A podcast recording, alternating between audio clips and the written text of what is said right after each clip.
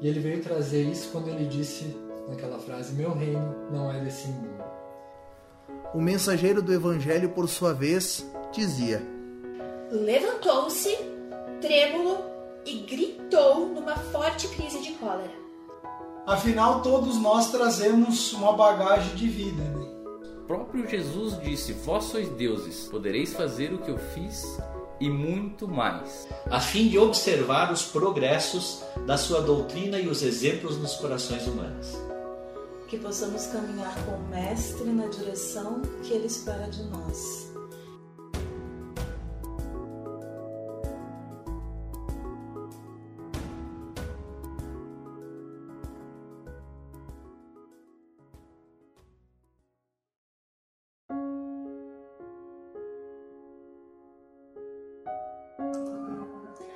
Boa tarde, amigos! Sejam bem-vindos! Que bom ver vocês novamente aqui.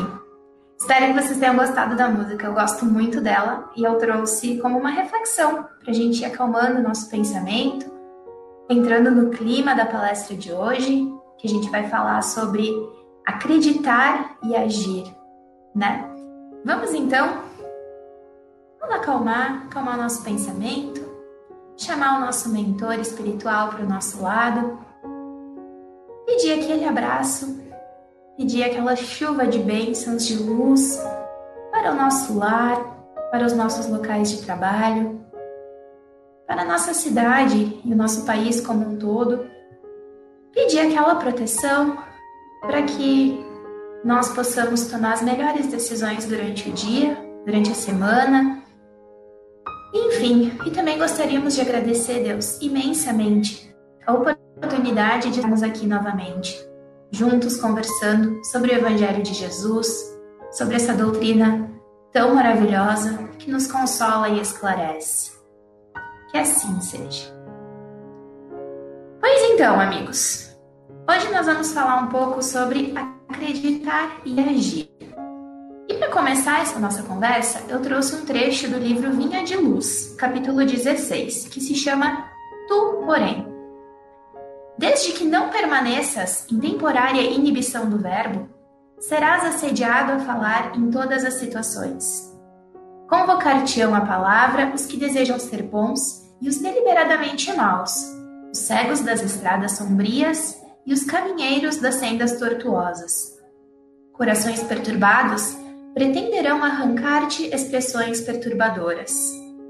Caluniadores induzir-te-ão a caluniar Mentirosos levar-te-ão a mentir. Levianos tentarão conduzir-te à leviandade.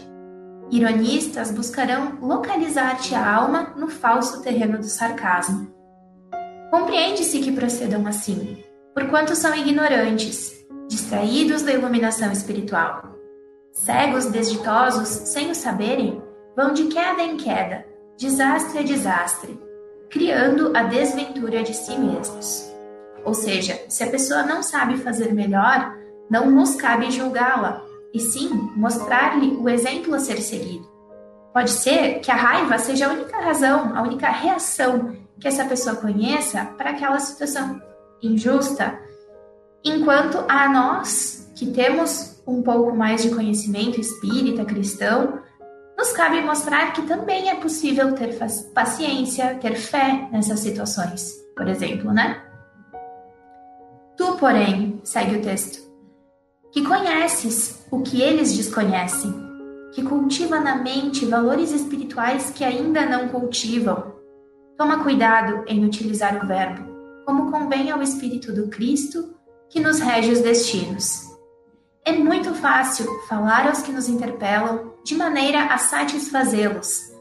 E não é difícil replicar-lhes como convém aos nossos interesses e conveniências particulares. Todavia, dirigirmos-nos aos outros com a prudência amorosa e com a tolerância educativa, como convém à sã doutrina do Mestre, é tarefa complexa e enobrecedora, que requisita a ciência do bem no coração e o entendimento evangélico nos raciocínios. Uma palavra é importante, tudo aquilo que a gente fala influencia o ambiente ao nosso redor de alguma forma, né? Que os ignorantes e os cegos da alma falem desordenadamente, pois não sabem, não veem. Tu, porém, acautela-te nas criações verbais, como quem não esquece das contas naturais a serem acertadas no dia próximo. O que eles estão querendo dizer aqui é que as nossas palavras também criam. Nós somos co-criadores junto com Deus. As nossas palavras, elas criam formas, pensamento ao nosso redor, a nível espiritual, criam sentimentos diversos nas pessoas que nos escutam. Vocês já devem ter ouvido alguém falar alguma coisa e, se sentiram mal com aquilo que vocês ouviram, né? Isso foi uma criação ver, da, daquela verbalidade que a pessoa lançou, né? Ela falou algo e criou em nós esse sentimento. As palavras também criam amizades, criam discussões, criam alegrias, criam tristezas. Também através da palavra, a gente co-cria. Então é por isso que eles pedem que nós, a espiritualidade pede que nós usemos com sabedoria esse nosso poder de cocriação, né? E quando eu falo em bom uso, eu estou falando de conteúdo, basicamente. Aquilo que a gente fala, não a forma, digamos, né? Porque às vezes eu posso falar uh, a mesma coisa, com palavras difíceis, rebuscadas, que eu procurei lá no dicionário, ou eu posso falar com palavras muito simples que todo mundo usa o tempo todo. Mas o conteúdo dele, delas é o mesmo. Claro, tem formas e formas de dizer o que a gente quer, né? E a gente vai criar determinadas sensações em quem nos escuta, mas devemos ter esse cuidado, porque afinal nós somos chamados o tempo todo a expressar nossa opinião, a comentar, a interagir com os outros ao nosso redor. E como cristãos, o nosso principal objetivo deve ser sempre passar adiante o melhor exemplo possível. Nós devemos ter o cuidado de trabalhar constantemente o nosso melhoramento moral para que aqueles que se espelham em nós, seja porque nós somos cristãos ou por, por algum outro motivo, possam obter bons exemplos a copiar. E não parece, mas as pessoas estão de olho na gente o tempo todo e muitas estão observando atentamente aquilo que a gente faz, até copiando os, o que a gente faz, os nossos exemplos, né? Então, é uma coisa para a gente tomar muito cuidado, porque a gente passa adiante essa mensagem. E aqui eu tô falando para vocês, assumindo que vocês ou são cristãos ou são simpatizantes, tá? Cristãos, espíritas principalmente, mas eu imagino que vocês sigam a mensagem de Jesus, então eu vou pular a parte de, uh, né, de outras crenças, enfim, porque afinal esse é o nosso objetivo aqui, senão nossa conversa ficaria muito extensa. Nessa realidade aparentemente caótica que a gente vive, esses bons exemplos eles são necessários, né? Não é que eles não existam, mas eles são pouco divulgados muitas vezes. Então a gente precisa também tomar essa frente e dar bons exemplos onde quer que a gente vá, para que a gente possa ajudar as pessoas que estão ao nosso redor a ver que existem coisas boas ainda no mundo. Mas como dar bons exemplos em meio a tantas dificuldades? é notícia ruim para cá, é notícia ruim para lá, e é desemprego, e é inflação, e é não sei o quê. E... A gente tem muita coisa na cabeça. Como que eu vou dar um bom exemplo para quem está ao meu redor? E aí, eu peguei um trecho do Evangelho para nos ajudar a refletir. Aquele trecho em que Jesus nos fala que se tivermos fé do tamanho de um grão de mostarda, seremos capazes de transportar montanhas. E essas montanhas a que Jesus se refere são as dificuldades. São essas montanhas que a fé levanta, as resistências que a gente enfrenta no dia a dia, né? Numa palavra, a má vontade que se encontra entre os homens. Sim, a má vontade. Nós seres humanos, a gente ainda tem a mania de se apegar ao sofrimento. A gente gosta de reclamar, não é? Não sei vocês, eu gosto. E eu conheço muitas pessoas que também reclamam que reclamam demais. Enfim, vocês entenderam o que eu quis dizer, eu espero. Mas a gente se apega a esse sofrimento e a gente acolhe, nutre ele, né? Se alguém, numa, a maioria das pessoas, eu estou generalizando, por favor. numa conversa alguém diz assim, nossa, eu fiquei doente, blá blá blá, e outra, ai, mas eu também eu tive algo pior, daí começa aquela competição para ver quem ficou mais doente, ou para ver quem tá mais pobre, ou para ver quem tem mais problemas. Então nós temos essa tendência a curtir um sofrimento de vez em quando, né? Só que o que a gente deveria fazer, sim, é acolher esse sofrimento, porque essa situação ela chega até nós por algum motivo e a gente precisa aprender uma lição com esse sofrimento. Então, o que a gente tem que fazer sim é acolher ele, mas não nutri-lo, e sim trabalhar com ele. Trabalhar esse sofrimento, aprender o que tem que ser aprendido e seguir em frente. Os preconceitos da rotina, o interesse material, o egoísmo, a cegueira do fanatismo, as paixões orgulhosas, tudo isso são montanhas que barram o caminho daquele que trabalha pelo progresso da humanidade. Uma fé robusta traz a perseverança, a energia e os recursos que fazem vencer-se os obstáculos, tanto nas pequenas como nas grandes coisas. Já a fé que é vacilante, ela traz incerteza, hesitação, das quais se nutrem os obstáculos que se quer vencer. Ela não procura os meios de vencer a fé vacilante, porque ela não crê poder vencer. Mas o que seria uma fé robusta, então? Né? Podemos dizer que seria a mesma coisa que uma fé raciocinada. Kardec tem uma frase que eu acho sensacional e ele diz assim: Fé inabalável só o é a que pode encarar frente a frente a razão em todas as épocas da humanidade. Ou seja, é aquela fé inabalável. Se tu me traz uma informação nova, eu, a minha fé não se abala, porque ela foi construída sobre a rocha. Eu tenho uma base boa, eu tenho argumentos, eu tenho razões para poder, para ter aquela fé. Ela não é uma fé assim, tipo, ah, eu acredito que. Vou dar um exemplo bem, bem, bem aleatório. Eu acredito que se eu comer uma banana com granola todas as manhãs, eu vou perder 5 quilos. Né? Eu tenho essa fé, assim, vou perder 5 quilos em um mês. Por que, que eu acredito nisso? Porque alguém me contou? É, basicamente isso. Daí tu faz isso e tu descobre que tu não perdeu 5 quilos em um mês. Então a tua fé se abala, né? Ai, mas aí agora eu já não sei mais. Da mesma forma, a fé em Deus pode ser uma fé fraca, uma fé abalável, desde que a pessoa não tenha construído essa fé sobre a rocha, sobre fatos sólidos, né? Ah, se eu vou ter fé em Deus, porque alguém me disse que era para ter fé em Deus, seja o padre, seja o pastor, seja o palestrante, seja sei lá quem, Beleza, a pessoa disse pra eu ter fé, eu vou ter fé. Tá, beleza, agora eu tenho fé. Aí fica doente. Ai, mas Deus me abandonou.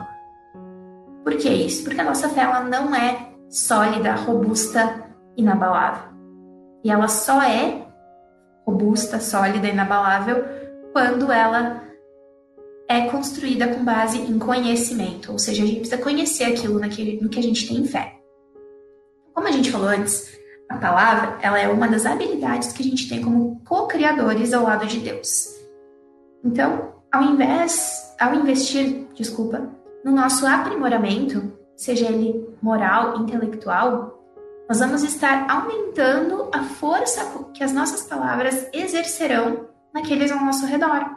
Uma vez que a gente vai estar falando com conhecimento e propriedade. Não vão ser só uh, nós não vamos só estar ampliando o alcance dessas palavras, mas também a espessura da nossa fé. Ela vai ficando mais sólida, mais robusta. A fé sincera e verdadeira, ela sempre é calma. Ela dá a paciência que sabe esperar. Porque tendo seu ponto de apoio na inteligência e na compreensão das coisas, ela está certa de chegar onde quer.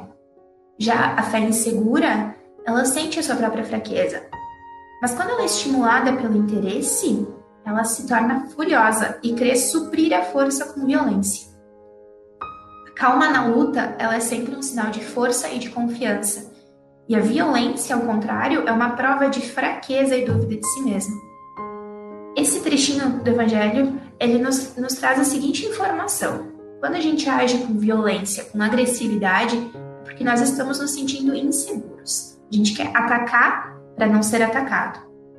Então a gente não tem fé naquilo, uma fé robusta, sólida, raciocinada naquilo que nós estamos fazendo, seja num, numa discussão com alguém, seja numa entrave familiar, não sei. Na situação do dia a dia, se eu me torno agressiva é porque eu estou inseguro. Já quando eu tô calmo, é porque eu tô seguro de mim mesmo. Quer dizer que eu tô. Não, eu sei o que eu tô fazendo, eu tenho base para isso que eu estou fazendo. E é, é preciso que se evite confundir fé com presunção. Presunção é quando tu se acha. Não, eu não preciso fazer isso porque eu sou bom. Mas não necessariamente tu tem uma fé robusta. Às vezes tu tá só sendo presunçoso mesmo. A fé verdadeira, ela se alia à humildade. Aquele que possui essa fé verdadeira, ele deposita sua confiança em Deus mais do que em si mesmo. Porque ele sabe que é um simples, instru simples instrumento da vontade de Deus e que não pode nada sem ele. E é por isso que os espíritos bons vêm em sua ajuda. Diz aquela frase popular, né? Fé é quando primeiro eu coloco os pés e depois Deus coloca o chão. Isso é ter fé em Deus, por exemplo. Não nos é dado ainda, devido ao nosso grau evolutivo entender Deus na sua totalidade. Porém, algumas nuances nos são permitidas visualizar e imaginar. Por exemplo, quando a gente observa a criação, nós podemos perceber que Deus tem em grau máximo todas aquelas características que nós classificamos como boas, como desejáveis, como ser infinitamente justo, bom, caridoso e assim por diante. Quando a gente realmente estuda Deus e a gente observa a criação dele, a gente percebe que ele tem em grau máximo tudo aquilo que é bom, tudo aquilo que é desejável entre nós, né? A gente não tem muito vocabulário para exprimir tudo isso porque a gente ainda é meio ignorante, a gente ainda é meio atrasadinho na nossa evolução, mas um dia a gente chega lá, né? Apesar de não conseguir compreender Deus na sua totalidade, a gente ainda consegue observar algumas dessas características, né? E a gente também consegue refletir acerca dessas, delas, dessas características. E é essa observação a gente pode chamar de um estudo de Deus. Quando eu estou estudando sobre Deus, quer dizer que eu estou observando a criação dele, como ele age, eu estou percebendo Deus, estou vendo Deus no meu dia a dia. Exemplos: olhar o céu estrelado à noite, pássaros voando, animais se alimentando, pessoas conversando, flores e árvores crescendo, ver o sol mudando de posição conforme o período do ano. Toda essa tecnologia revolucionária sendo colocada no mercado. Gente, eu estou no centro espírita dando uma exposição e vocês estão cada um na casa de vocês assistindo. Isso é sensacional. E observar tudo isso é a mesma coisa que dizer que a gente está estudando Deus. Ah, Nicole, mas a tecnologia foi o homem que inventou. E quem que inventou o homem? Se, se Deus não quisesse que nós tivéssemos acesso a essa tecnologia, a gente não teria.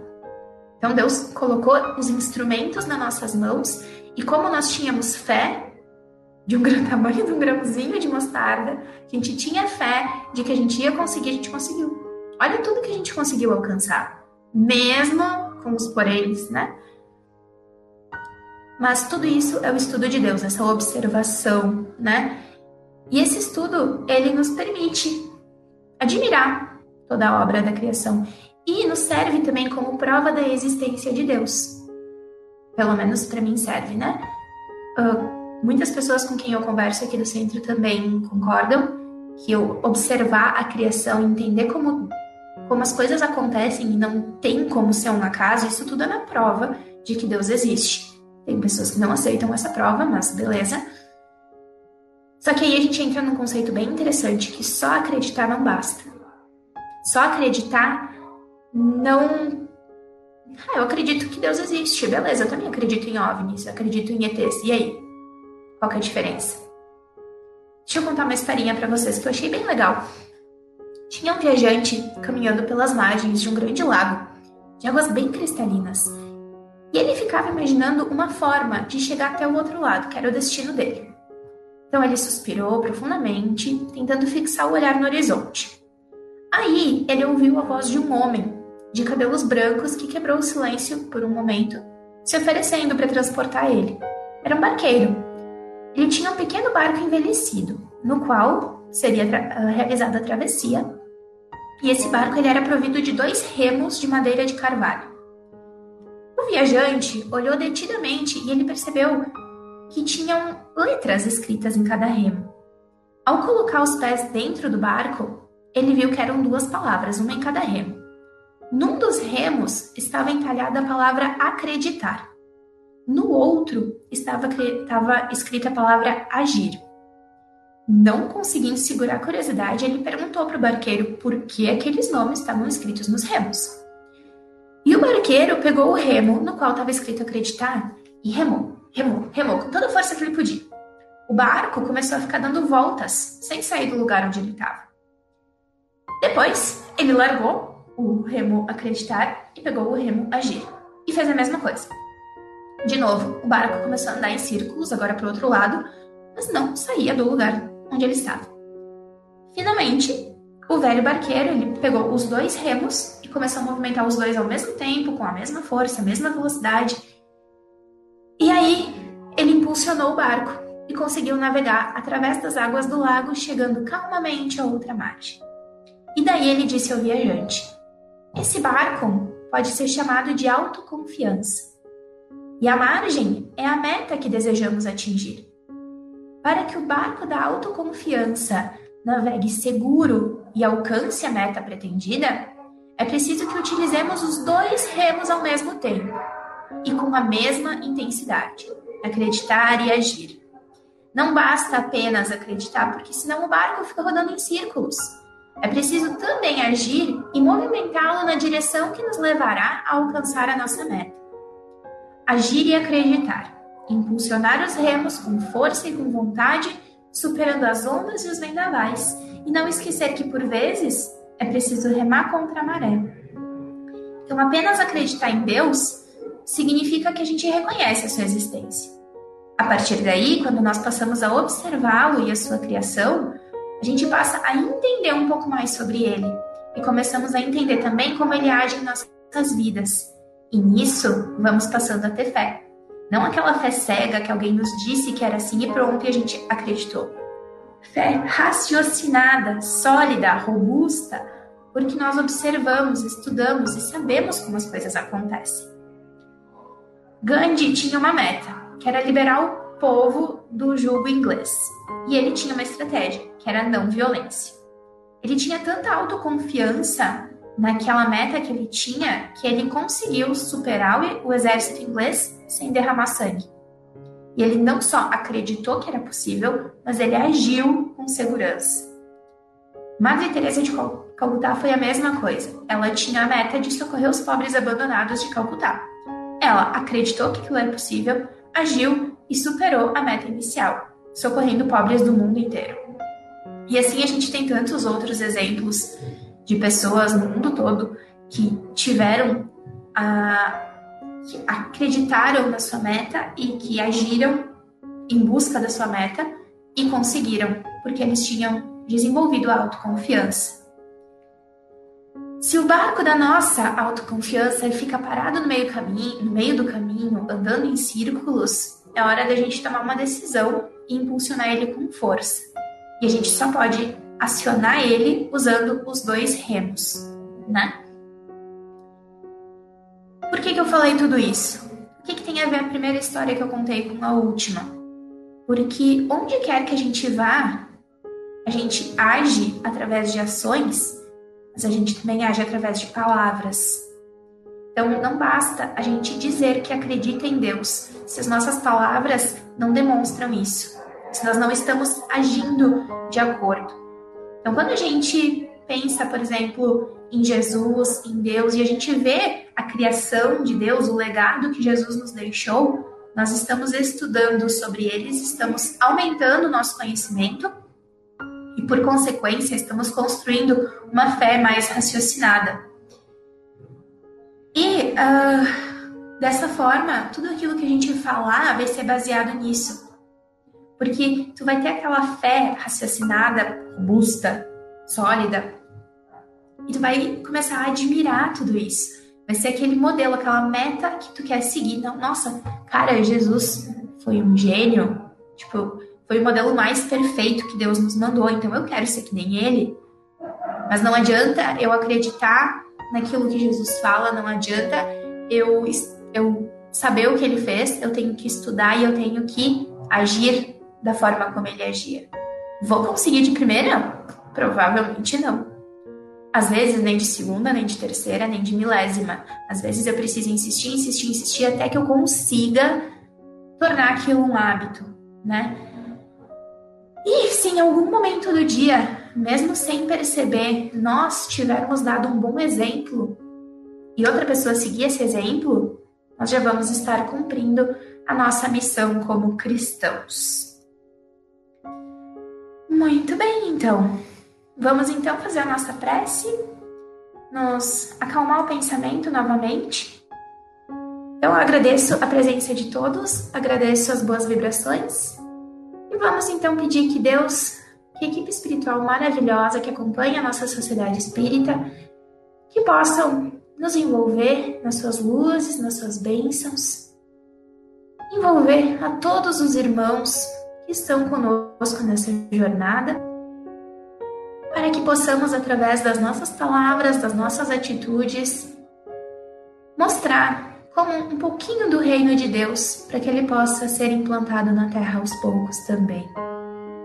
Agradecemos, Deus, por essa doutrina maravilhosa que nos traz todo esse consolo, todo esse entendimento de como as coisas funcionam e que nos estimula e não nos obriga, nos estimula a sermos pessoas melhores. Muito obrigada a Deus, que assim seja.